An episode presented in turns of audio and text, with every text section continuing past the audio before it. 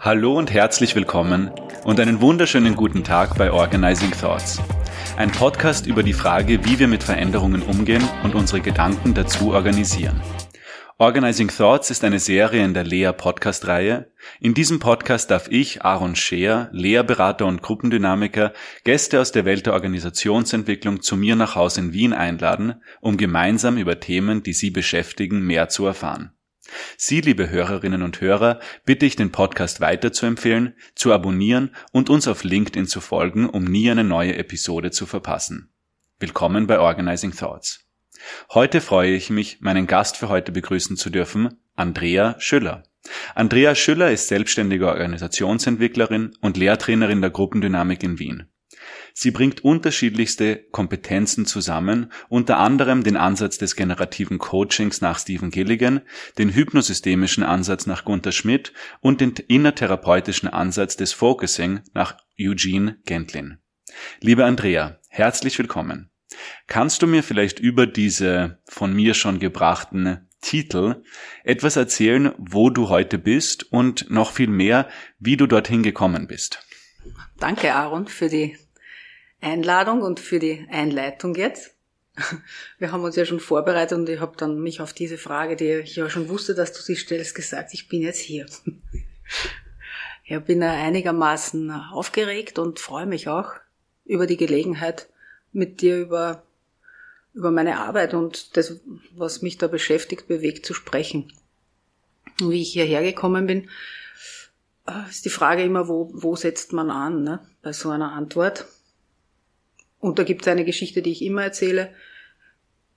Vielleicht ist die auch ganz passend, weil sie so in den tiefen Strukturen sie sich noch nicht verändert hat, diese Geschichte. Nämlich ich habe ähm, halt Schulbildung gehabt, war ein Kind am Land aufgewachsen, war gerne in der Natur, war immer sehr viel draußen.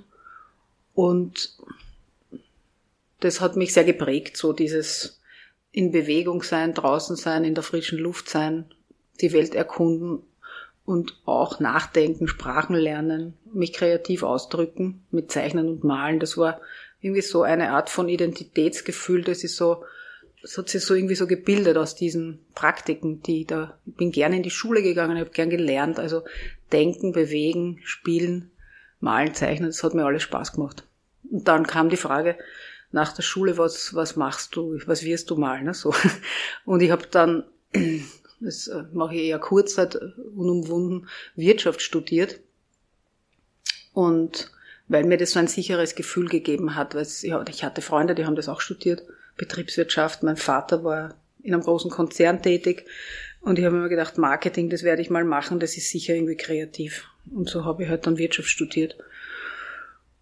Und je näher der Moment gekommen ist, mir da wirklich zu inskribieren. Andere Sachen habe ich mir nämlich nicht getraut, nämlich ein Kunststudium hätte ich auch gern gemacht. Das haben wir gedacht, na, da kann man nicht, nicht überleben, das ist schwierig. Äh, ich hätte auch gerne sehr viele Sprachen studiert, haben wir gedacht, naja, das ist irgendwie, dann kann ich viele Sprachen sprechen. Aber was mache ich dann wirklich, ne? So. Also irgendwie die Suche nach sowas Wirklichem und das war dann so ein Wirtschaftsstudium. Und wirklich hat damals für dich was gehießen, weil ich glaube, also wirklich im Sinne von, das gibt mir Sicherheit oder das mache ich dann für den Rest meines Lebens. Das gibt mir Sicherheit. So. Mhm. Es macht mir zwar keine Freude, aber es macht, gibt Sicherheit. So hat mein Weg begonnen, ja, relativ tragisch. Und äh, dann ist eine veritable Lebenskrise daraus entstanden in diesem nützlichen, aber sehr freudlosen Studium, das mir dann zur Gestalttherapie gebracht hat, diese Lebenskrise. Also auch schon nach dem ersten Jahr im Studium. Und das ist dann so mein Zweitstudium geworden. Ich habe eine Gruppentherapie besucht, eigentlich dann in, in Summe elf Jahre mit Unterbrechungen.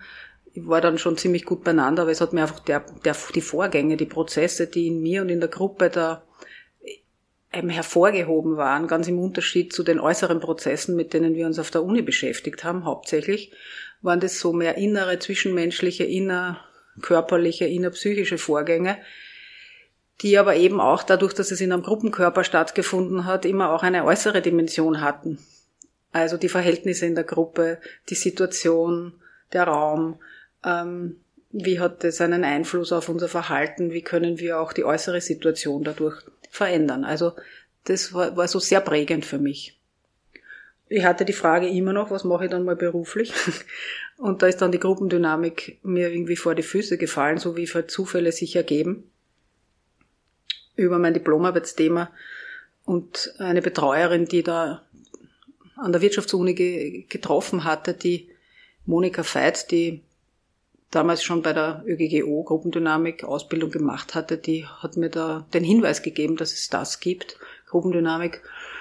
Und so plötzlich habe ich dann einen Puzzlestein geschenkt gekriegt, der diese sogenannte äußere und die sogenannte innere Welt verbunden hat. Für mich. Und da meinst du die Gruppendynamik im Tun in der Trainingsgruppe, also, also auch noch die Ausbildung, die du angetreten bist zur Trainerin der Gruppendynamik, oder meinst du da auch die Gruppendynamik als beraterische Grundlage, könnte man fast meinen? Also wie ist es dir dann von der Wirtschaftsuniversität in die Organisationsentwicklung gemündet? Also beides. Nämlich, also die wenn man sich so vorstellt, du hast so wirklich ein Puzzle, da gibt's auf der äh, rechten Seite da irgendwie eine Landschaft, die du schon zusammengekleistert hast. Wenn man jetzt sagt, das war das Wirtschaftsstudium, die Welt der Organisationen, äußere Systeme, die zweckgebildet werden für etwas, ne, so letztendlich zu einer Bedürfnisbefriedigung im Ursprung, dann dient ja nicht nur mehr der Bedürfnisbefriedigung, sondern noch anderen Interessen. Aber okay, dieser Teil. Und der andere Teil, diese lebendigen Prozesse, die ganz andere einen anderen Sinn haben, einen anderen Eigensinn. Und das miteinander zu verknüpfen, hat die Gruppendynamik gewährleistet, eben sowohl für mich persönlich als Mensch, ein Berufsbild ist entstanden und das Wissen, das ich halt angesammelt hatte über Organisationen, hat, das hat sich so wie reinge, wie wenn Wachs in so Ritzen hineinrinnt, hat das, das diese Welten verbunden, ja. Und das ist auch ein Berufsbild entstanden. Und in diesem Berufsbild, weil was ich sehe, ist halt zum einen das gestalttherapeutische und therapeutische per se, da geht es häufig ums Individuum. Und wenn wir uns Organisationen anschauen, geht es um ein Kollektiv oder auch Gruppen. Und was ich jetzt aber von dir höre, ist, dass es hier weniger um die Differenzierung von Einzelperson und Person in Sozialkörpern geht, sondern wirklich mehr diese Verbindung von inneren Prozessen oder auch inneren Einwirkungen und äußeren Einwirkungen. Ist das richtig so verstanden? Ja. Und ich habe mir diese Frage auch manchmal gestellt, so bei der Berufsbezeichnung haben wir damals fast alle in meiner Ausbildungszeit äh, geschrieben, Beraterin, Trainerin, Coach oder so, ja. Und Organisation oder größere Systemgruppe, Individuum, so ein Dreiklang. Und ich habe mir dann gedacht, nachdem ich dann mich selbstständig gemacht habe, dann 2002, äh, ja, muss ich, oder vielleicht schon irgendwann davor, muss ich mich entscheiden, will ich mich entscheiden, ist es da, muss man das trennen und muss man, muss man, sollte ich, alala, bla bla bla. Gesagt, na, ich muss überhaupt nichts, weil was mache ich eigentlich da, wenn ich tätig bin? Ich arbeite mit diesem Zusammenwirken, mit diesem Zusammenhang und ich bin so gebaut, dass mir dieser Dreiklang, sozusagen, worauf ich ähm, da auch meine, mein, meine berufliche Aktivitäten hinrichte, ähm, sind wir alle diese drei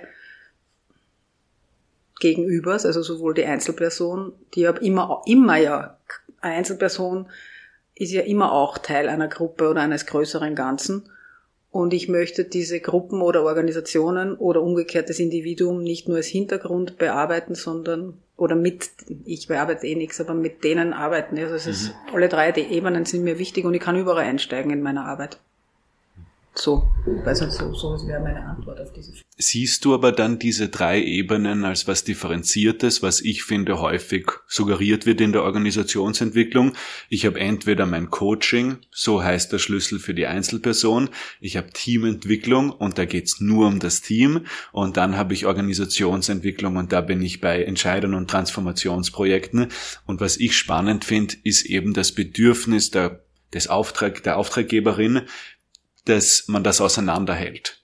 Und irgendwie jetzt machen wir aber wirklich nur Teamentwicklung und nicht Organisationsentwicklung. Und da weiß ich auch nicht, ob es vielleicht mir nur so geht aufgrund meines Interventionsrepertoires, aber das macht schon einmal sehr wenig Sinn, der Versuch, dieses zu trennen.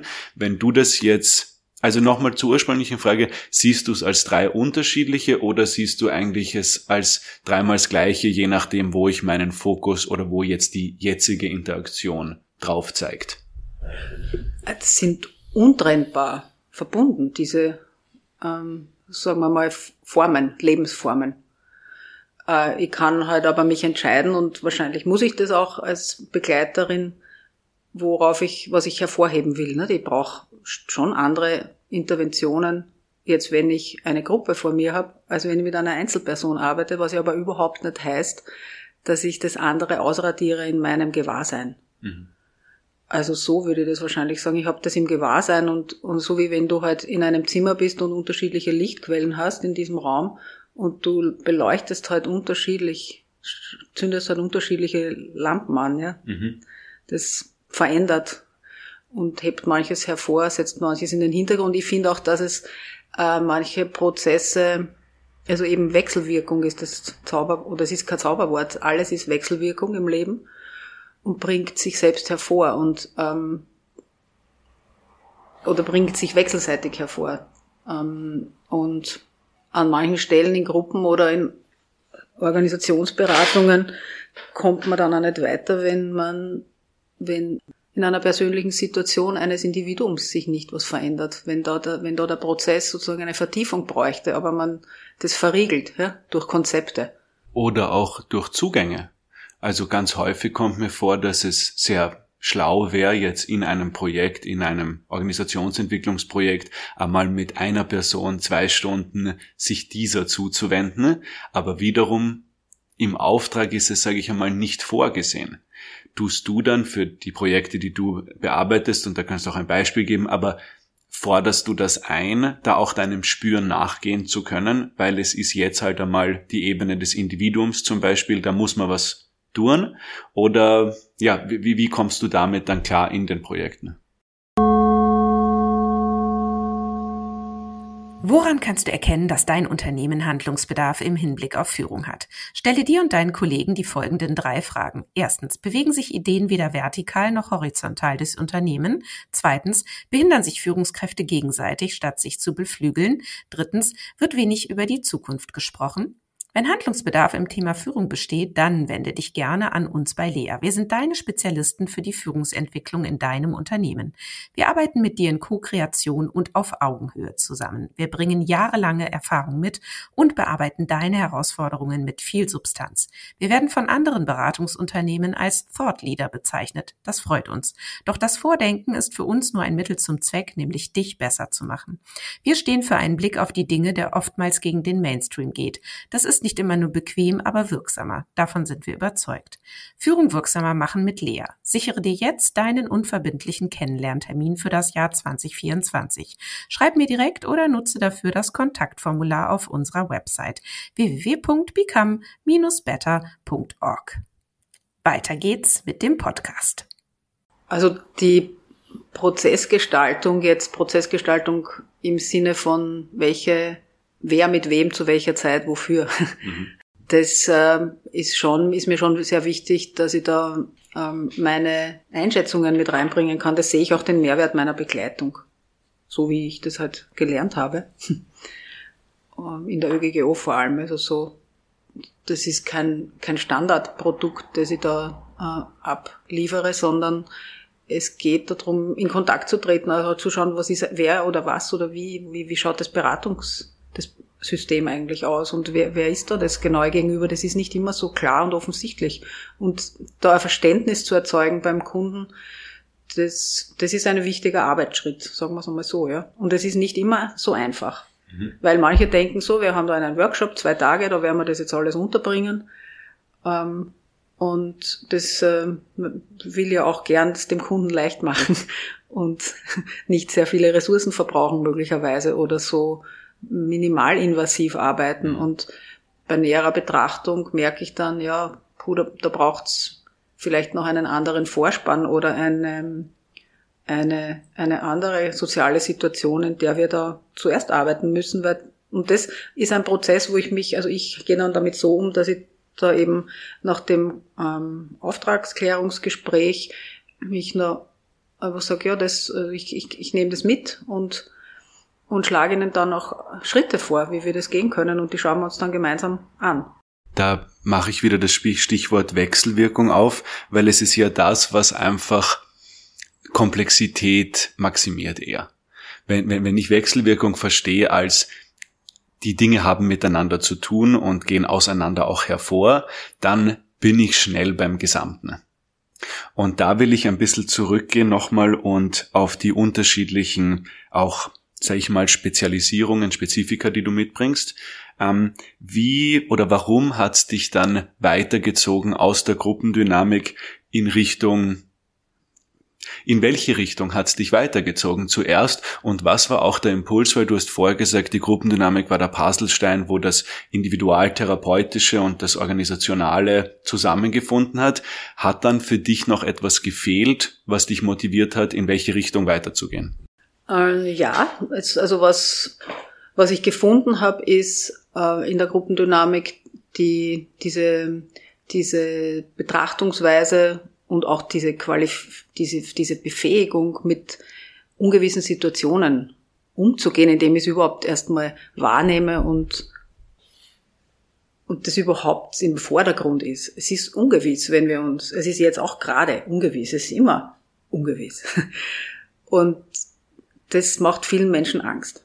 So, und jetzt, wo halte ich mich dann, ich hole ein bisschen aus, ähm, was Menschen dann manchmal tun in einer neuen Situation oder in einer ungewissen Situation oder halt im Leben, sich festzuhalten an Dingen, die sie bereits kennen oder an anderen Personen oder an Konzepten oder an einem Schritt, der schon vor mir gegangen wurde, wo ja gar nichts dagegen spricht.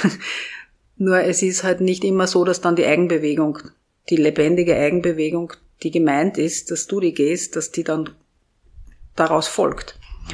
Und in der Öko habe ich erklärt, dass es da Wege gibt. Und dass, dass wir die gehen können, auch in Gruppen. Dass wir uns öffnen können, dass wir diese Situation, diese Ungewissheit, diesen Moment jetzt lebendig fassen können und dass daraus Schritte entstehen. Und was mir gefehlt hat, ist, also, oder was mir sozusagen nicht mehr dann so gepasst hat, war die Sprachdominanz. Ähm, weil es passieren so viele Dinge, wenn wir hier schon jetzt miteinander sitzen, wenn wir in einem Kreis sitzen, wenn wir in eine Besprechung kommen, was vor und jenseits der Sprache geschieht. Und das ist für mich nicht, das nicht ein Kollateralschaden oder so irgendwie, ja, das ist auch noch da, aber wirklich die wichtigen realen Dinge unter Gänsefüßchen passieren durch Sprache und kognitive Prozesse, sondern alle möglichen anderen Erlebensprozesse, Fühlen, Körperempfindungen, Bewegungsimpulse, die dann daraus entstehen, Bilder, Geräusche, Gerüche, aber auch das, was da alles drunter liegt, nämlich so ein ungeformtes Erleben einer Situation, das, das ist mir zu wenig ähm, vorgekommen da drin. Da würden ja dann, glaube ich, Skeptiker, die es genug gibt bei all diesen Spüren, sobald das Wort Spüren reinkommt, gibt es jemanden, der sagt, aber was ist denn das? Und da erlebe ich halt, dass auch wenn Personen dann sagen würden, na ja, das ist da, der Geruch, vielleicht sogar auch die Attraktion, die Anziehung, vielleicht auch noch die Stimmung des Tages und das Wetter, aber es ist nebensächlich. Also der Versuch immer dieses, das Eigentliche in den Mittelpunkt des, der Aufmerksamkeit zu machen. Wir haben jetzt ein Meeting über Ressourcenplanung 24. All das mag da sein, alles, was auch noch hier ist, aber es hat jetzt hier keinen Einfluss auf das Geschehen. Und deswegen müssen wir uns überhaupt nicht mit diesen Sachen auseinandersetzen, weil sie sind ja eh unter Anführungszeichen wurscht oder auch was ich häufig mir vorkommt, sie sind unerwünscht. Und da ist ja jetzt die Frage an dich, wie zeigen sich so Dinge wenn sie außerhalb des, der Konzentration, außerhalb der Wahrnehmung vielleicht auch passieren oder der bewussten Wahrnehmung? Ja, es ist eine gute Frage. Vielleicht, also sicher im Körper. wir, wir können bemerken, und bemerke ich es oder nicht, ja, so, wo zeigt sich's in mir beispielsweise? Ich bin Teil eines Meetings, da gibt's eine, eine Aufgabe oder wir sprechen über etwas und Also jetzt suche ich zum Beispiel gerade eine Antwort. Ne? Mhm. Das mache ich jetzt gerade, weil ich finde die Frage sehr gut. So, ich würde jetzt halt noch ein bisschen Zeit brauchen. Ne? Die mhm. Hörer könnten sich langweilen, denke ich mir, wenn ich jetzt nicht sofort aus der Pistole schieße und eine Antwort sage. So, aber ja, und jetzt, wo ich das sage, weil ich jetzt mich entschieden habe, jetzt in der Situation vielleicht das zu machen, was ich anderen empfehlen würde, ähm, kann ich mir jetzt entspannen. Und ich habe jetzt kein Problem, dass ich noch keine gute Antwort habe. Ja? Aber was habe ich gemacht? Ich habe halt mir erlaubt, mein Spüren jetzt ähm, zu verbalisieren und meine Gedanken, die mir, weil mein Körper hat sich gerade zusammengezogen weil ich eine Frage gesucht habe. Das muss er ja nicht tun, aber ich habe ja, und habe dann noch vielleicht das Konzept, ich muss jetzt eine gute Antwort liefern. Mhm. Und ähm, dieser zusammengezogene Körper kann schon gar keine guten Antworten produzieren. Also mir entschlossen, ich spreche halt jetzt über das, wie ich gerade fühle und was mein zusammengezogener Körperzustand vorhin, jetzt ist es eh schon anders, gerade für einen Stress hat und einen Gedanken dazu produziert, so du musst jetzt eine gute Antwort liefern. Ne? Und um diese Zusammenhänge geht's eigentlich. Weil, was ist der Unterschied? Ich bin jetzt viel entspannter und kann dir auch mit viel weicheren Augen anschauen beispielsweise. Und das macht viel mehr Spaß gerade. Mhm.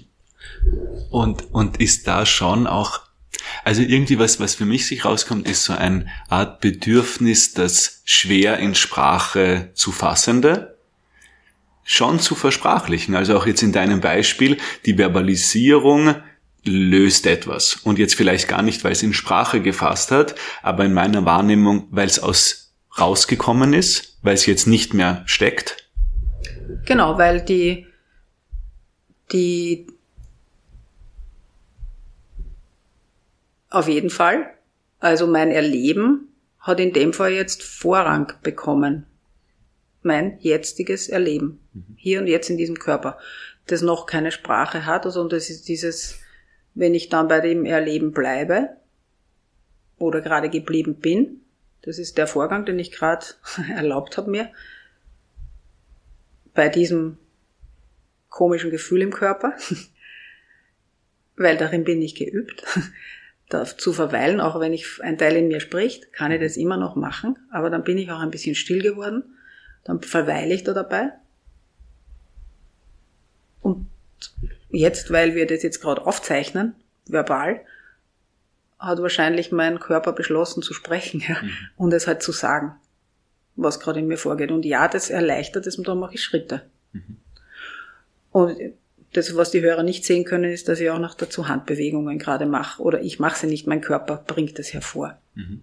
Und das wäre sozusagen das Prinzip, das mir so wichtig ist, wenn ich dann, was auch immer ich arbeite, ob jetzt im Coaching, in der Gruppe, in der Organisationsberatung oder im Leben irgendwie, ähm, immer auch noch ein, einen Sinn für das momentan vor sich gehende Erleben zu haben.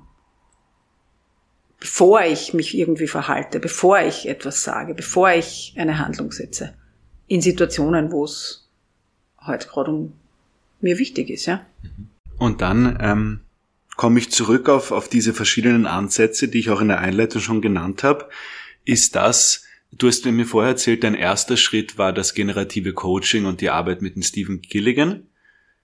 War die früh in dem, in diesem Neugier da irgendwie weiter drauf zu kommen? Oder wie bist du dieser, ja, dieser Neugier, dass da ist noch was Zusätzliches? Und zwar, da geht es um das Spüren und wie kann das relevant werden? So verstehe ich es eigentlich.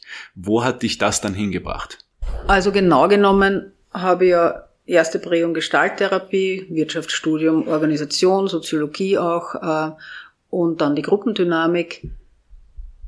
Und ich bin dann als nächstes bin ich eigentlich zu den Aufstellern gegangen. Also ich habe also über diese szenischen in der Gruppendynamik, wir machen Soziogramme, wir machen manchmal auch Skulpturen, also das sind ja auch szenische Verfahren üblich und und die haben hab, konnte ich immer sehr viel damit anfangen, also wenn du willst, Verkörperung von Systemen. Ne?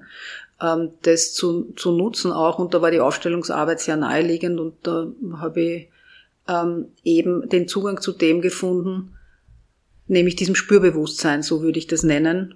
Ähm, man kann verschiedene Begriffe dafür finden, aber das ist halt ein Begriff, den ich sehr mag, weil er eben auch das Denken umfasst, aber eben auch den, das Denken, das aus dem Körper kommt. Denn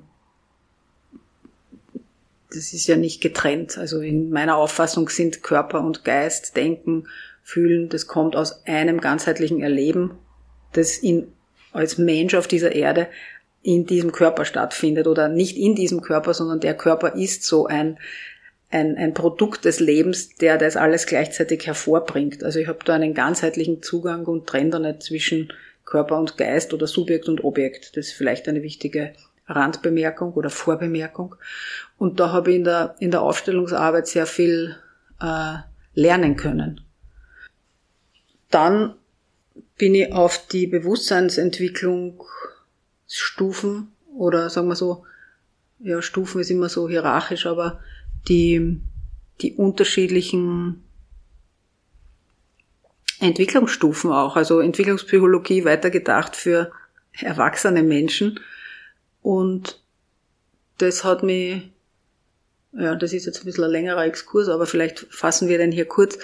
Lange Rede, kurzer Sinn. Ich habe dann mich irgendwie vermehrt für, für Vertiefungen auf unterschiedlichen, jetzt vertikalen Ebenen des Bewusstseins so interessiert. Also äh, ich habe mich ein bisschen mehr mit Hypnose beschäftigen wollen, mit diesen magischen, wenn man so möchte, auf dieser magischen Bewusstseinsebene sehr stark lokalisierten Prozesse, weil dann natürlich Heilungsarbeit oder Integration von abgespaltenen Anteilen, Verbindung von Widersprüchen, Gegensätzen ähm, oder überhaupt einmal draufkommen äh, in einer tieferen Trance oder Entspannung, welche Teile überhaupt noch mitspielen. Also da bin ich halt sehr fündig geworden in der Arbeit von mit Stephen Gilligan, das generative Selbst und was da sozusagen in der Integration und in der Wiederbelebung abgespaltener oder noch nicht integrierter oder neu zuwachsender Teile. Ja und eben auch diese, ähm, diese Art, wie der Steven beispielsweise die, die, also diese Verbindung von sogenannten unbewussten und sogenannten unbewussten Anteilen forciert hat, also nicht jetzt in eine volltiefe Trance einsteigen, wo man ja im Endeffekt auch sehr abhängig ist von der Person, die, der du dann deine, die Macht ab, also wo du dann deine bewusste Macht aber auch abgibst. Ne? Und äh, mit allen Manipulationsgefahren, die damit einhergehen. Und dieser, mir, mir interessieren halt unterschiedliche Bereiche des Bewusstseins, sagen wir mal so. Deshalb bin ich, so ist es vielleicht am besten gesagt, da eingetaucht und habe über die generative Arbeit da etliches Brauchbares finden können. Also dass innere Zustände, ähm, das, wie, wie ich meine inneren Zustände ähm, beeinflussen kann, um zum Beispiel in eine andere kreative Verbindung zu mir selbst und zum Leben zu kommen. Wenn du beeinflussen sagst, ist mir das Wort steuern eingefallen. Wie kann ich meine inneren Gespräche auch steuern? Und da will ich ein bisschen zu der Podcast-Frage dieses Podcasts auch kommen, was ja einfach ist, dieses, wie gehst du mit Veränderung um? Und da, wenn ich dir jetzt zugehört habe, ähm, bisher frage ich mich, ob sich das stark geändert hat für dich. Jetzt hast du so viele Werkzeuge und Techniken gelernt, wie man mit auch diesen, ich will es gar nicht Unstimmigkeiten, aber verschiedenen Stimmen, die man in sich trägt, umgehen kann.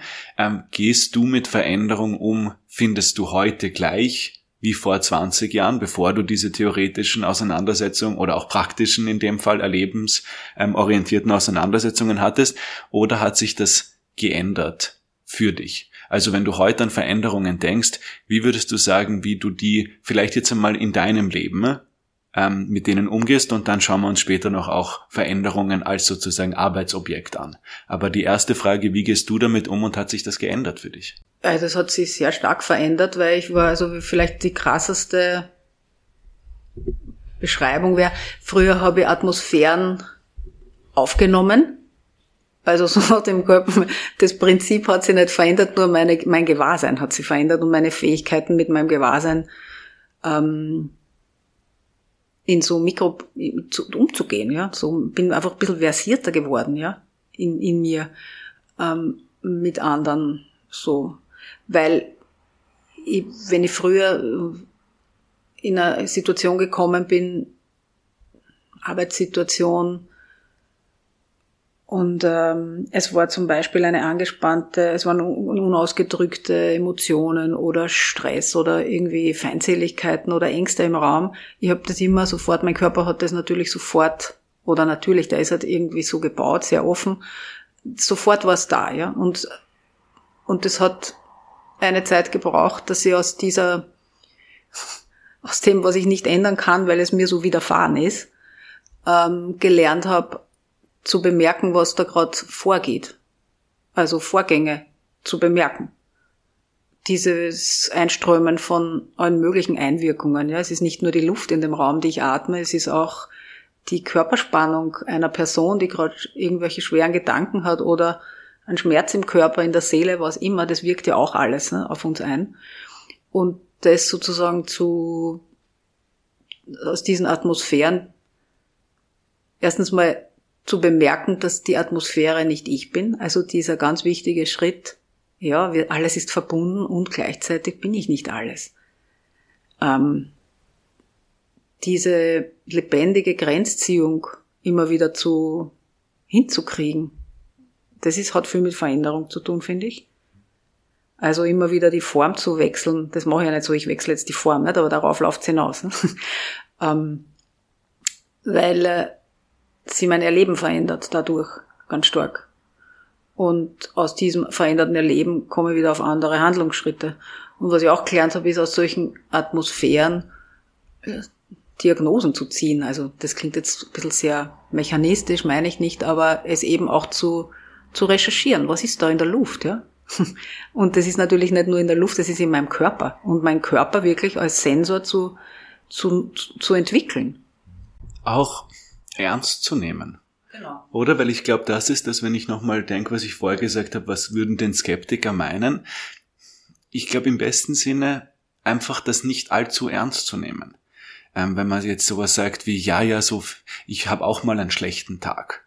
Das ist so eine pauschale Bezeichnung für eigentlich ist es mal ein bisschen egal, wie es dir jetzt geht und bitte reiß dich zusammen, fokussier auf den Task und da ist es eine gewisse Ignoranz wird gehegt gegenüber dem Körper spüren.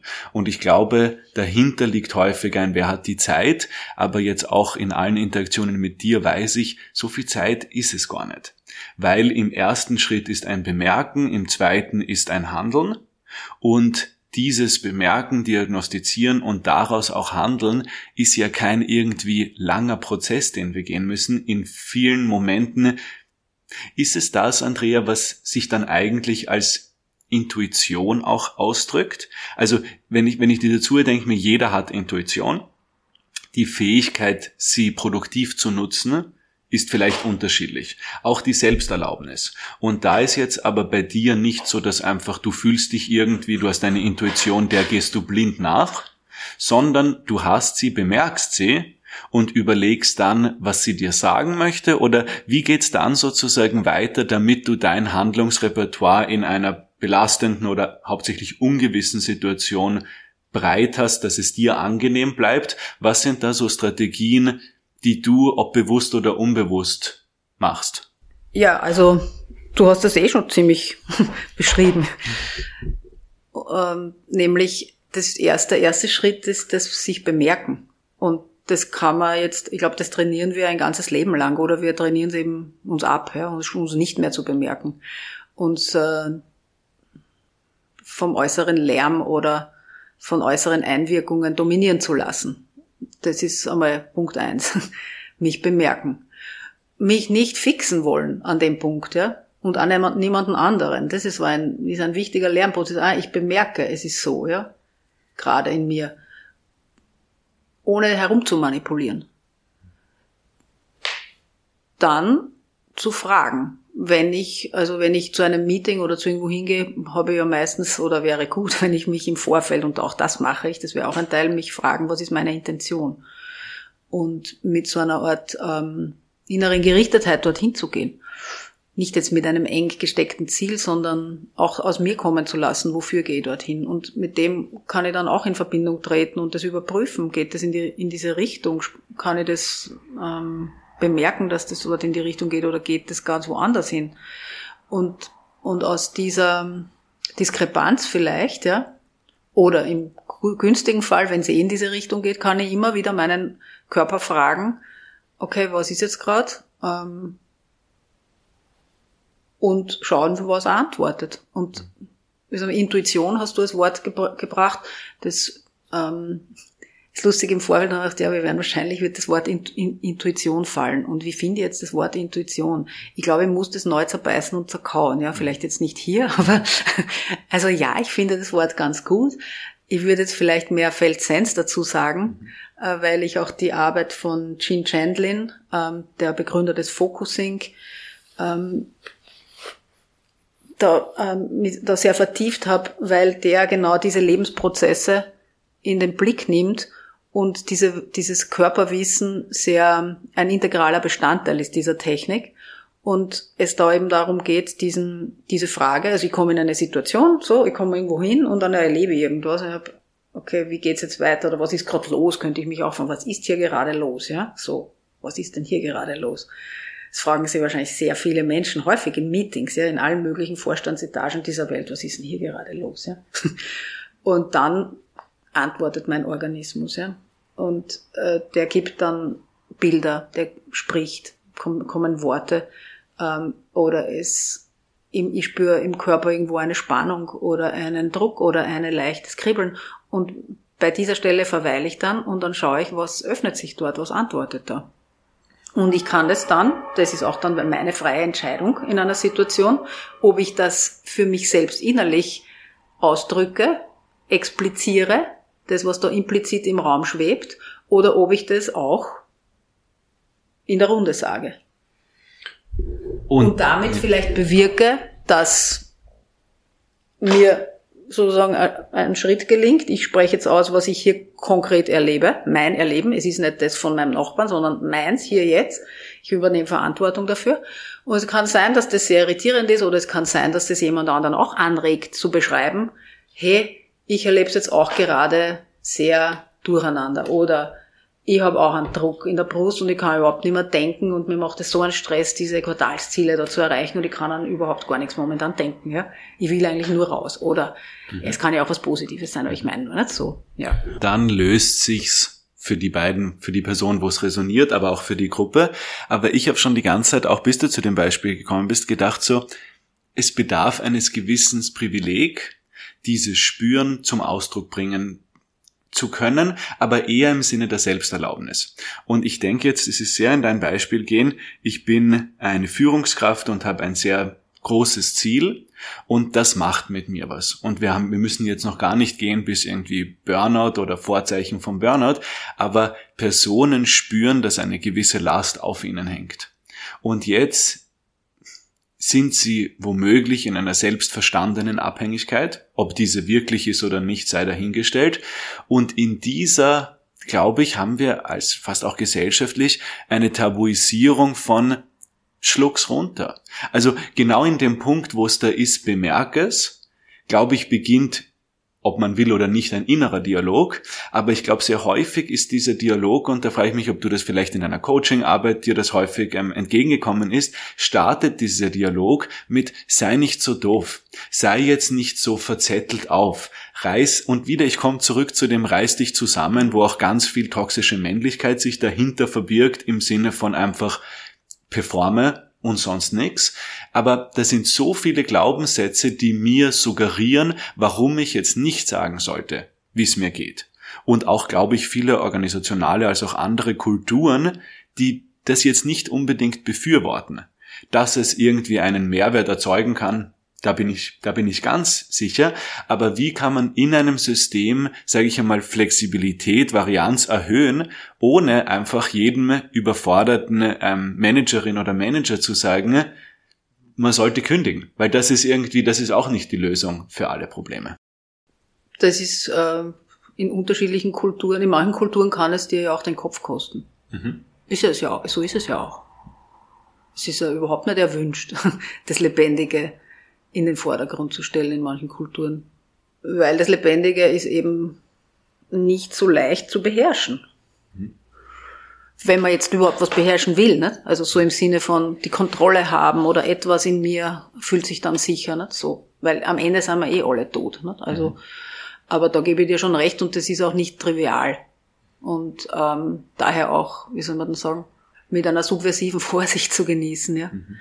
Da, da tut man es im Coaching natürlich leichter, weil es ein sogenannter geschützter Rahmen ist. Ja, auf jeden Fall. Ne? Das ist eine andere Situation. Das ist vielleicht überhaupt einmal ein erster Schritt, kann eine Person überhaupt bei sich selber mal starten, ja, und sich selbst einmal diesen, da einen bisschen eine frische Luft zwischen sich und die Glaubenssätze zwischen sich und die Belastung zu bringen, ohne dass ich was verändere. Weil du vorher auch noch gefragt hast, Veränderung, wenn etwas nicht da sein darf, was aber da ist, ne? Mhm. wie soll sich das verändern? Das ist der erste Schritt und den wirklich einmal sich sozusagen auf der Zunge zergehen zu lassen, das einmal bei sich selber auch zu bemerken. Wir wollen verschiedene Anteile von uns selber nicht spüren, nicht merken. Wir wollen sie wegschicken. Ne? Das ist eine typische so Reaktion, zack, ne? weg. Weil mich stört weg. Ne? Ist ja auch nicht blöd. so als, als Grund äh, etwas, was schädlich ist, möchte ich entfernen von meinem Organismus. So. Ja gut, aber ich kann nicht alles entfernen, weil es ist halt auch ein Teil von mir. Es ist nun mal in meinem Organismus drinnen und ich kann eine andere Beziehung zu dem Teil in mir, der vielleicht jetzt gerade überfordert ist, herstellen, indem ich ihn da, da sein lasse. Dann kommen in der Regel jung, jüngere, überforderte Anteile, innere Kinder zum Vorschein, belastete Situationen aus einer früheren Zeit melden sich eventuell, weil der Körper vergisst die ja nicht. Das ist nicht so, wie wenn ich das aus einem Bücherregal ziehe und das ist wie oder abgepackt in Zellophan, diese Erlebnispäckchen, aber es ist ja die, eine Art von Information immer in diesem Körper da. Ja? Und das kann sie dann halt in einer druckvollen Situation wieder aktivieren. Und, und wie gelingt es uns, apropos Veränderung, das so zu überschreiben? Das versuchen ja die Menschen. Also wirklich, ne? Und da gibt's ja auch nicht einen One Best Way dafür. Aber der, den ich halt da jetzt meine, ist das, das einmal zu bemerken, körperlich ähm, im Erleben zu bemerken und es dem ein bisschen Raum zu geben, dass wenn das in einer Kultur vielleicht wichtige Personen, einflussreiche Menschen, die im Sinne von Vertrauen genießen bei den anderen, die können dann natürlich eine Lanze brechen für einen Kulturwandel. Tun sie ja auch. Ne? Mhm. Also ich kenne viele solche Führungskräfte oder Menschen, muss ja nicht immer die Führungskraft sein, die halt ein bisschen Mut haben. Was ich ergänzen möchte, ist ein, ein bisschen Mut, nicht direkt in den Schutz zu gehen. Weil dieses Zulassen von Unstimmigkeit ist schon zu stark äh, geprägt, aber in der Konfrontation mit der Ungewissheit, was Veränderung ist, zulassen, dass ich nicht gleich meinem Schutzimpuls, den ich sofort spüre, der da vielleicht auch in einem frühen Stadion einfach ist, ich gehe. Ich mag das nicht, ich gehe jetzt nach Hause. Ähm, den einfach nicht sofort dem nachgehen, sondern ihn erstmal wahrnehmen, zulassen und dann kann ich ja auch, und das ist mir öfter passiert, in einem Meeting zwei Stunden sein, weil ich weiß, es gibt einen Teil von mir, der wird jetzt gern nach Hause gehen. Und den und ich glaube, das ist aber schon das Counterintuitive, weil wenn du einer Person rätst, das zuzulassen, habe ich häufig die Erfahrung, dass es kommt, zurückkommt ein, das macht ja nichts besser. Es macht es ja nur schwerer. Und da weiß ich nicht, wie kann man das so darlegen, dass es eigentlich Erleichterung mit sich bringt. Und nicht erst einmal ist nur ein, jetzt auch wenn du gesagt hast, das innere Kind und frühere Traumata zeigen sich an dieser ähm, Handlungsausgeburt, das hört sich erst einmal sehr, sehr unangenehm an. Wann wird's hilfreich? Wann wird's angenehm? Ich weiß, ich glaube, man muss es mal ausprobieren. Mhm. Also konkrete Erfahrungen machen, kleine Schritte machen. Da geht es ja nicht darum, dass man die Kindheitstrauma da jetzt auspackt oder so. Nicht? Das meine ich damit nicht, sondern also einladend oder selber mal vor, Vorbild sein dafür. Mhm. Das kann ich als Beraterin auch sein, indem ich ähm, vielleicht auch manchmal zwei Seelen in meiner Brust, die ich habe, ausspreche, äh, dass es da einen Teil gibt, der, also ich kann zum Beispiel den Stress haben, ich muss jetzt dem Klienten die gute nächste, den guten nächsten Schritt vorschlagen. Ja, wenn ich ihn aber gerade selber nicht weiß, ja, wenn ich vielleicht zwei Ideen habe, zwei Impulse mhm. oder sogar drei, ja, dann kann ich ja immer, kann ich, kann ich daraus machen, oh shit, ich muss das jetzt wissen, ja, so. So, ja, Gut, erlebensmäßig ist es aber gerade nicht drin, weil es sind da drei oder zwei Ideen oder Vorschläge. So, wenn ich jetzt da ein Stückel atme, locker lasse, Freiraum schaffe, meine Leben bemerke, aha, da ist ja nicht nichts, ich habe drei Möglichkeiten, naja, die kann ich ja hernehmen und nicht, ich muss nicht draus machen. Und das setzt natürlich wieder viel Glaubenssatzarbeit und so weiter eventuell voraus, ja, ich muss diese eine Lösung sofort aus der Pistole schießen, sondern im Gegenteil. Das hat ja mit, nicht nur mit mir zu tun, ich bin ja Teil dieses, ich, ich, ich, ich wirke ja mit, mit diesen anderen Menschen in dieser sozialen Situation das ist ja nicht nur meins, sondern da wirkt ja etwas zusammen. Und ich bin eine Art Vehikel, Sprachrohr oder auch, wie soll man sagen, Sendemast für das, kann das vielleicht verbalisieren, was hier möglicherweise eins, zwei, drei mögliche nächste Schritte wären und legst du wie aufs Tischchen mhm. Und biete es an. Na, sehr interessant, ne? Und dann entsteht schon völlig eine andere Situation dadurch, ne? So könnte man sich das vielleicht vorstellen. Es ist sehr, gerade wird mir klar, es ist, und das ist sicher verkürzt, aber von einem Soll, das immer an Erwartungen und Erwartungserwartungen gebunden ist. Du bist jetzt die Beraterin, die Spezialistin, die Antwortbringerin auf meine Fragen. Und dann stelle ich dir eine Frage, was sollte ich jetzt tun? Du kannst dieser Erwartung oder beziehungsweise für dich die Erwartungserwartung, dass du jetzt mir genau sagst, was ich tun soll nicht entsprechen, weil es halt gerade nicht so ist. Und dann kommt mir vor, das ist schon auch, glaube ich, wichtig für die Hörerinnen und Hörerinnen, in diesem Bemerken ist ein Schritt von ich gehe vom was soll und was sollte sein, was alle im Raum, wenn nicht 100% deckungsgleich, aber alle im Raum wissen, zu einem was ist. Was ist jetzt einfach? Wie bin ich? Aber auch, was denke ich? Was sind meine Gedanken? Und was zu meiner, ich habe dir gefragt, wann wird's dann angenehm? Und ich glaube, da höre ich jetzt die Antwort schon raus, dass Leute werden ja für ihre Kreativität und Innovationsfähigkeit angeheuert für gewisse Posten, für ihr freies Denken. Und dann aber, desto länger man eine Rolle verkörpert, desto mehr freundet man sich an oder mehr oder weniger mit den Erwartungen zu dieser Rolle und in gewisser Weise verliert sich da ein bisschen oder versperrt sich sich selbst gegenüber. Wie würdest du das vielleicht noch in deinen Worten sagen oder ergänzen oder siehst du es ähnlich vielleicht einmal erst? Ja, ich sehe das ähnlich. Die Rollen. Also die Erwartungen, die unausgesprochenen, die nicht, die ausgesprochenen. Aber ich muss, also die Rolle ist ja halt eine Rolle. Ne? Mhm. Und äh, wir sind ja nicht nur Produkte aus den Erwartungen, sondern immer frei. Zu jeder Zeit. Kann ja da raussteigen. Ne? Und ähm, vielleicht nicht immer so frei. Also nicht, ich meine das jetzt nicht so, es ist schwer das zu sagen. Ich, ich will das nicht trivialisieren, ja, diese mhm. Vorgänge. Aber indem ich zum Beispiel bemerke, ah, ich bin in, als Kreativer, ja, whatever, in einer Situation, ja, setzt kreative Ideen, die Zukunft, bla bla bla, ja. Ähm, meistens ist dann schon ein Teil des Körpers still, ne? Mhm. Das Nervensystem ackert irgendwie, der, die Entspannung funktioniert nicht mehr, nur mehr Sympathikus. Ja. Also wir mhm. splitten uns vielleicht schon ja, in eine linke und in eine rechte Seite und wir haben immer weniger Zugang zu unseren Ressourcen eigentlich darüber. Und es sind so viele Fragen da ineinander verwoben. Ich schaue jetzt mal, wo, wo die Antwort, ab wann wird's leichter? Wie ist die Frage für wen? Nicht? Also wenn ich jetzt allen das Recht machen will, vielleicht wird es für mich leichter einerseits. Ne? Das wird dann für die anderen wieder unangenehm und dann kann die Reaktion der anderen wieder für mich eine weitere Unannehmlichkeit bringen, unter Gänsefüßchen.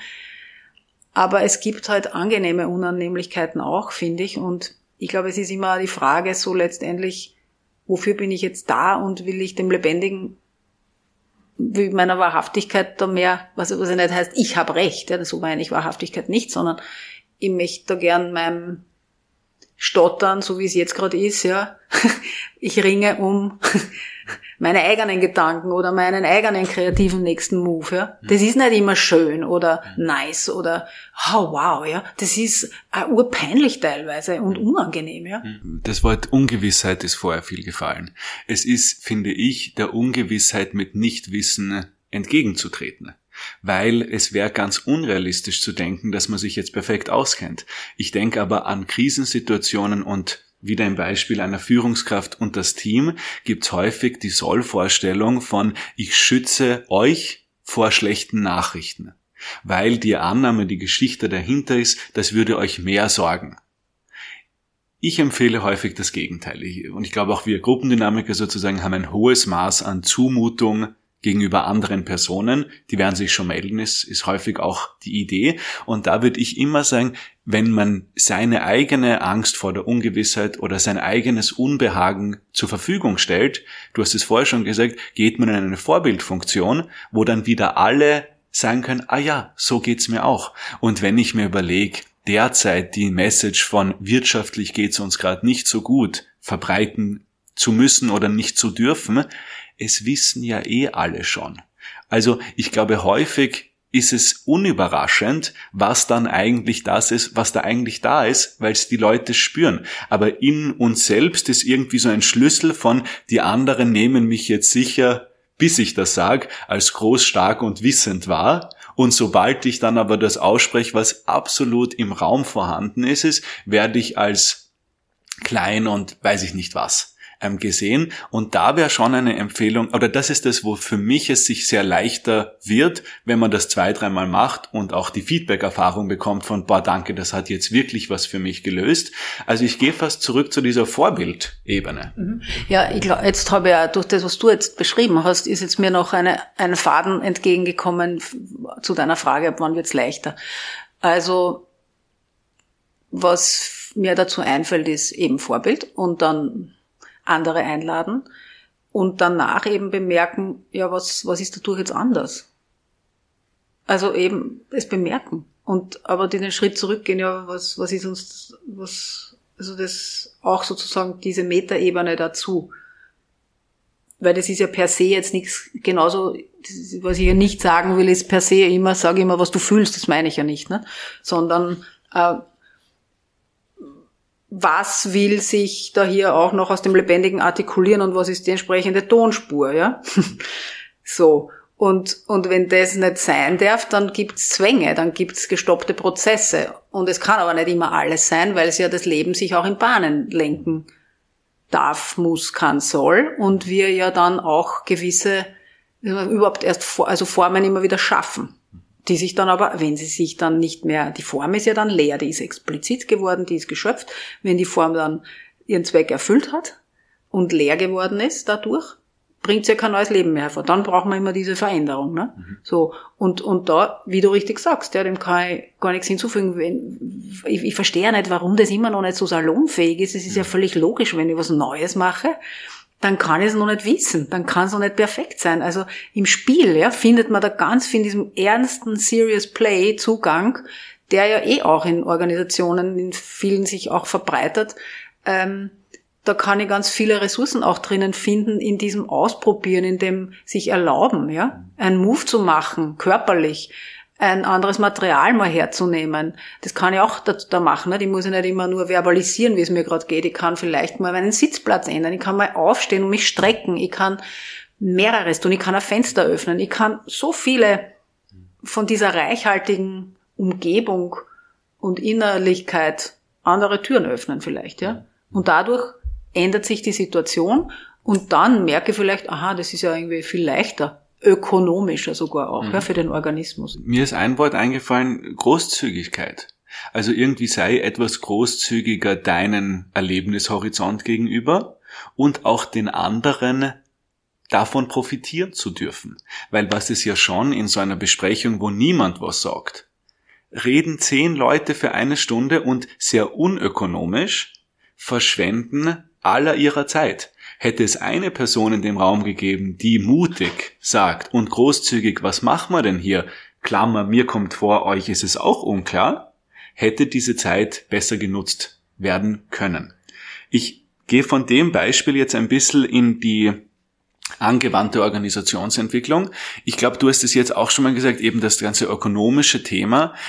Eine Hypothese von mir ist halt, dass sozusagen eine gewisse Evidenz Fetischismus fast schon passiert. Ich, gerade uns systemische Organisationsentwickler, wir kommen, ihr redet so ein bisschen, wie es uns geht und dann soll alles besser werden. Nein, viel lieber möchte ich, du schaust meine Zahlen an, wir ändern die Struktur, wir machen auf der Ebene von Schwarz und Weiß Änderungen. Jetzt ist das, was ich verstehe, nicht dein Zugang. Deswegen ist die Frage, wie bringst du oder hast du ein Beispiel eines Beratungs-, Unternehmenstransformationsprojekts, wo der Körper seine Rolle gefunden hat, wo diese Ansätze ihren Platz gefunden haben? Gibt ein Beispiel fällt mir jetzt da gerade ein. So kürzlich habe ich mit einem Krankenhaus gearbeitet. Oder nicht mit dem ganzen Krankenhaus, mit einer Abteilung, mit der Führungs, mit dem Führungsteam. Und es ging um alle möglichen Fragen. Es ging auch um eine Frage, also Zukunft, Ausrichtung auf das nächste Jahr. Was kann so bleiben, wie es ist? Was wollen wir verändern? Und diese Abteilung ähm, hat in den letzten Jahren eine, wie soll man sagen, ein, ein, ein sehr kreatives, interdisziplinäres Behandlungs- und Heilungsprodukt, so ein einwöchiges Intensivpflege- und medizinisch Betreuungspaket ähm, für, für, für verschiedene Patientinnen und Patienten stellen die zur Verfügung. Und das haben die über die letzten Jahre gemacht. Das ist sehr ressourcenintensiv. Und es ist aber irgendwie etwas, was ihnen sehr kostbar ist, weil sie das, weil sie da alles ihre interdisziplinär, Interdisziplinarität, alle ihre Werte, alle ihre Ansprüche an moderne medizinische, pflegerische Betreuung da reinpacken. Und es ist aber halt, wie wir wissen, im Gesundheitssystem Personalmangel an allen Ecken und Enden, ähm, auch dort. Und, und es geht sich halt irgendwie nicht aus. Ja? Also die Ambitionen und die Sinnhaftigkeit sind sehr klar und ja, der Sozialkörper ächzt und stöhnt, könnte man sagen. Ja. Und das wird ausgetragen. Die einen, die dafür sind, die anderen, die dagegen sind. Also der Sozialkörper artikuliert sich ja durch die Einzelpersonen. Ne? Die Gruppe spricht immer durch den Einzelnen, die Organisation durch ihre Subsysteme. Und das war ein sehr interessanter Prozess, eben diese, die, diese, diese, diese Ambivalenz. Machen wir das im nächsten Jahr? Bieten wir weiterhin dieses Intensivcare und medizinische Betreuungsprodukt an oder nicht. Das stand im Raum. Ja, das, war, das kann man jetzt auf andere Organisationen auch übertragen, so eine Entscheidung. Ja, die, man kann sagen, eine Ressourcenentscheidung, weil es ist natürlich viel mehr, da hängt viel mehr dran. Auch Herz und so. So, und, und dann haben sie halt diese verschiedenen Positionen. Das war eigentlich auch sehr, mit sehr viel Verbalisierung. Wir haben, sie haben die Argumente für dagegen mit sehr viel Emotion, also den, dahinter ausgesprochen. Wir haben das gebündelt in Szenarien, ja. Und das ist, war sehr flüssig, haben die das so rausgearbeitet und auf Zetteln geschrieben und dann standen da drei, waren da so drei so Zettelhäufchen, die diese drei Szenarien und sozusagen dazu gekoppelt die Entscheidung, ja, machen wir das im nächsten Jahr so wie bisher abgespeckt oder lassen wir es? Ja, dem ging aber mindestens eineinhalb Stunden ah, Ambivalenz herausarbeiten hervor, ja, bis das diese drei Positionen dieser Sozialkörper herausarbeiten konnte. Ja. Von außen habe ich mir gedacht, ja, das sind drei Optionen, aber der Körper hat das rausgearbeitet. Und dann hatten wir diese, diese Zettelhäufchen und haben diese Positionen, habe ich gefragt, was wären die Überschriften für diese drei Szenarien. Und dann haben die denen Überschriften gegeben und dann habe ich die Leute halt eingeladen, sehr niedrigschwellig war das eigentlich easy. Also sie sollen, wer, wer möchte, wer möchte, äh, könnte doch auf diese Positionen mal da draufsteigen, hingehen, sich dort an diese Stelle stellen, wo die Zettel lagen und da mal reinzufühlen, reinzuspüren. Ähm, so repräsentativ, weil einer spricht ja nicht fürs Ganze, aber ist natürlich ein Sprachrohr für das Ganze.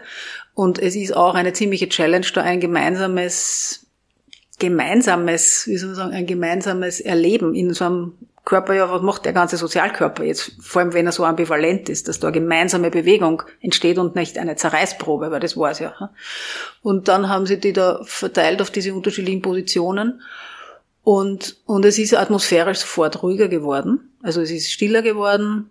Die Körper, du merkst dann richtig so wie, hm, da setzt dann dieses Spürbewusstsein das wie so, wie so ein Sucher, wie wenn du im Radio einen Sender suchst. So, also, ist natürlich ohne Geräusch, aber da passiert was. Da überträgt sich ganz viel Information und Wissen, ja, wechselseitig. Und dann haben sie eine Position nach diesem Suchen gleich gestrichen und zwei, also lassen, überraschenderweise. Wir lassen es, wir lassen los. Wow. Oder wir probieren es nicht das Angebot drei Wochen zu machen nächstes Jahr, sondern nur eine Woche. Das war noch eine zweite Option, die sich da herauskristallisiert hat, herausgestellt. Das waren richtig Schritte, die der Körper gehen konnte. Und da habe ich dann nochmal reingefragt, was es jetzt noch braucht, ob es an der Stelle heute, an diesem Tag, wo wir gearbeitet haben, nur einen Schritt weitergehen könnte. Und dann kam die Antwort, das ist jetzt für heute auch genug. Mehr weiter geht's nicht. Wir haben jetzt mal diese beiden Positionen erhärtet, weil ich glaube, ich glaube, ne, das war für die Gruppe überraschend, dass überhaupt, das ist immer was oft passiert, wenn man den Körper da einbezieht ich denke, ne, wir müssen das machen, wie könnten wir das, ne, wie müssten wir das schaffen und da rattert schon, wie tun wir die Dienstpläne umstellen und wo können wir noch Personal herkriegen, ratatata, ratatata, ratatata. So, dann stellen sich die rein und die waren selber irgendwie überrascht. Einige haben es dann auch gesagt, ja, loslassen ist echt eine Option. Mhm. Und loslassen jetzt nicht mit dem, das machen wir nie wieder, sondern es macht uns krank, wenn wir so weiter tun, ja. Und das ist herzzerreißend, solche ich weiß jetzt nicht, es ist noch offen, wie sie sich jetzt wirklich entscheiden, aber das ist, das sind ganz herausfordernde Prozesse. Und ich glaube, ähm, letztendlich, ähm, wenn wir nicht, also für diese Gruppe hätte es auch so in meiner Diktion bedeutet, ich opfere mich nicht, weil letztendlich, was nutzt er, wenn es dann wieder, das ist ganz, ganz schwierige ethische Fragen auch, ja. Aber nur, wo fängt man an? Irgendwo muss ich mal anfangen. Und, und das sind das meine ich auch mit mutigen Entscheidungen. Oft ist Veränderung wirklich dort beginnt sie, wo man mal anfängt, was loszulassen. Was für mich aus der Geschichte so ganz stark rauskommt, ist diese Klarheit, dass es nicht die dritte Option ist. Und da, glaube ich, sehe ich schon einen Unterschied, wenn ich mich jetzt in dein Beispiel reindenke, ohne die Intervention sich dazuzustellen und zu spüren, glaube ich nicht, dass dieser Abschluss so leicht möglich ist. Ich glaube, wir sind, wenn wir uns sozusagen rein auf Rationalität, Evidenz oder auch hergestellte Evidenz stützen, dass immer noch das dich dann heimsuchen kann, das dritte. Weil es hat ja gute Argumente. Die hatte es davor, die wird es weiterhin haben. Aber sich lösen zu können und wirklich eine Klarheit finden, die da fast so verkürzt erklärbar ist wie, naja, weiß glaub weil ich es denke, weil ich glaube, dass das das Richtige ist und das dann als Klarheit auch selbst zu verstehen.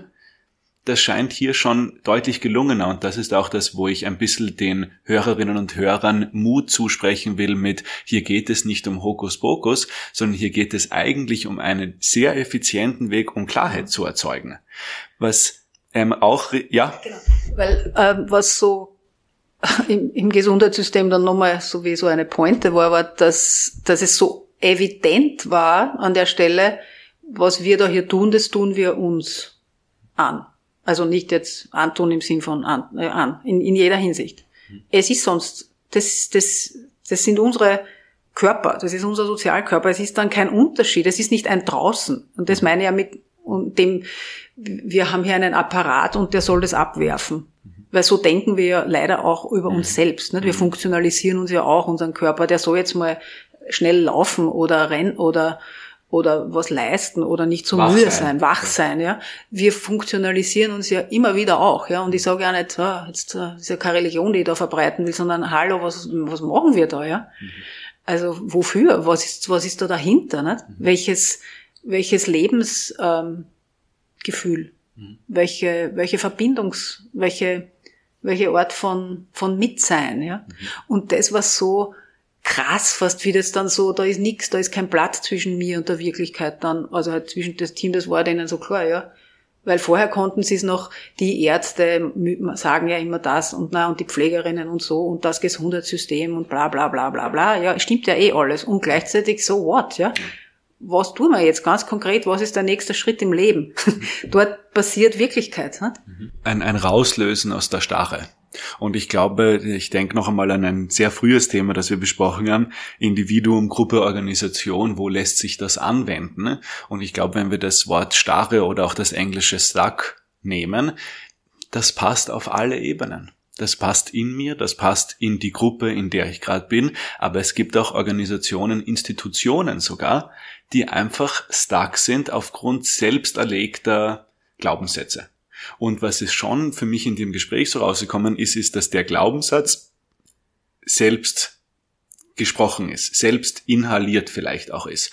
Er muss nicht von mir kommen, aber ich reproduziere ihn, indem ich ihn nicht hinterfrage. Und in einer Führungsposition bin ich in einem Privileg, vielleicht manche Glaubenssätze auch hinterfragen zu dürfen. Ich schaue ein bisschen auch auf die Zeit und Richtung Abschluss denkend, ist mir eine Frage die ganze Zeit im Hinterkopf gewesen, und zwar, das ist, du sagst Mut benötigt es. Jetzt ist es aber bei dir so, dass es dich dorthin gezogen hat gegen, sage ich mal, die Tabus und auch vom Wirtschaftsstudium bis ich glaube auch noch in die Öko rein. Viele, die sagen, aber so ist es und so ist es nicht.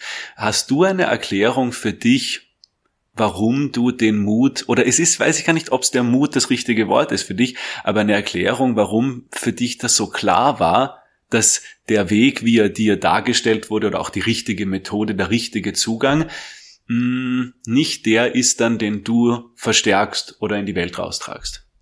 Na klar, ich konnte, also ich hätte mich wirklich sehr schwer betäuben müssen. Ich habe es eh probiert, ja. Aber es war zu stark, das Lebendige in mir. Mhm. Und ähm, das hat schon Mut gebraucht und braucht es ja immer noch, aber es hat schon sehr viel Mut gebraucht, mir dagegen gegen diese herrschenden Denkformen, die ihr dann auch macht über Ressourcen und Materie, das heißt da über Körper und Produktionsmittel, über Boden, also über Materie dann ausüben, ja. Das, das ist ja das Embodiment-Teil auch, das, das Denken und Körper, das greift ja so eng ineinander, ja. Und es funktioniert ja in beide Richtungen. Und wenn dann noch Normen und Richtigkeiten dazukommen, dann wären das einfach wirklich ganz harte äh, Kapseln von Wirklichkeit, die, die, die, die, die, die sind einfach unangenehm, ja. Und sie, sie grenzen Menschen auch aus, aus, also, also da könnten wir jetzt ja noch den nächsten Podcast, so wie ist das dann für Frauen, wie ist das für Männer, ich glaube, also, was, ich, was eine Frau angeblich nicht tut, oder ich kann mich erinnern, ganz kleine Situationen im Uni-Institut, ich habe lange an der Uni auch gearbeitet, wenn ich wieder bei einer Besprechung manchmal gestreckt habe, habe ich nur so Ansehen gekriegt, aber eine, eine Dame, die streckt sich doch jetzt nicht. Das war nicht im 18. Jahrhundert, das war keine Ahnung, 1998 oder so, ja. ist völlig absurd. Also, das ist jetzt also so ein kleines Detail und das hat schon Mut gebraucht und, und immer auch, genau, das ist wichtig, die Menschen, die Gleichgesinnten oder die ähnlich schwingen oder, und wo, wo ich dort ein, ein anderes Gefühl von, von Realität, von, von anwesend sein können, wo sie das dann halt verstärkt hat. Das, das braucht immer beides, ja, glaube ich. Und die sogenannten Bösen und die sogenannten Guten gibt's eh nicht, sondern das sind einfach Lernmöglichkeiten, wo ich halt, wie soll man sagen, auch wahrscheinlich mein inneres rechtes und linkes Hirn auch als Kind dieser Zeit, ähm, wir sind ja alle Kinder auch unserer Zeit und des Bewusstseins, das da dominant ist, da im Westen halt auch das bis in den Körper ja reinreicht, diese Glaubenssätze, diese Spaltungen, speziell jetzt da in meinem Körper, das halt wieder wieder, wieder, wieder verbinde, wieder verbinden lernen. Ich glaube, es ist schon so diese Klarheit von irgendwann geht's mit der Betäubung nicht mehr. Und das sind dann auch so Grenzerfahrungen, wo ja Leute dann zu einem ganz neuen Selbstverständnis kommen, ob es ein Nahtod ist, eine Kündigung, eine Beziehungsbeendigung, da erlaubt man sich's dann. Was, was ich mir mitnehme, ist, es braucht nicht so weit zu kommen. Es braucht nicht zu einer Krise zu kommen, damit ich mir erlauben dürfte, anders zu handeln. Und das ist auch das, wie in dieser Unterhaltung sehr stark rauskommen ist, mit Veränderung umgegangen werden kann. Die kann nicht nur erst in der Konfrontation, jetzt ist es anders, was mache ich, sondern wie komme ich dahin, wie will ich damit umgehen, welche Intention bringe ich mit und wie sehr erlaube ich mir, wirklich damit umzugehen und es nicht über mich ergehen zu lassen. In diesem Sinne, danke vielmals fürs Kommen, Andrea. Danke, Aaron. Und dein letztes Statement bringt mir nur zu der Spur, dass mit der Leichtigkeit, ja, mhm. dass die manchmal sehr beängstigend für mich war, ja. Und das ist auch ein Konstrukt. Also manche Schwellen, die sind leicht. Und das ist auch, finde ich, wichtig. Also was du, das ist nicht das Leiden davor, ja. Nicht immer zwingend. Völlig richtig. Also das Lebe, die Leichtigkeit jetzt in der nächsten Phase. Dankeschön.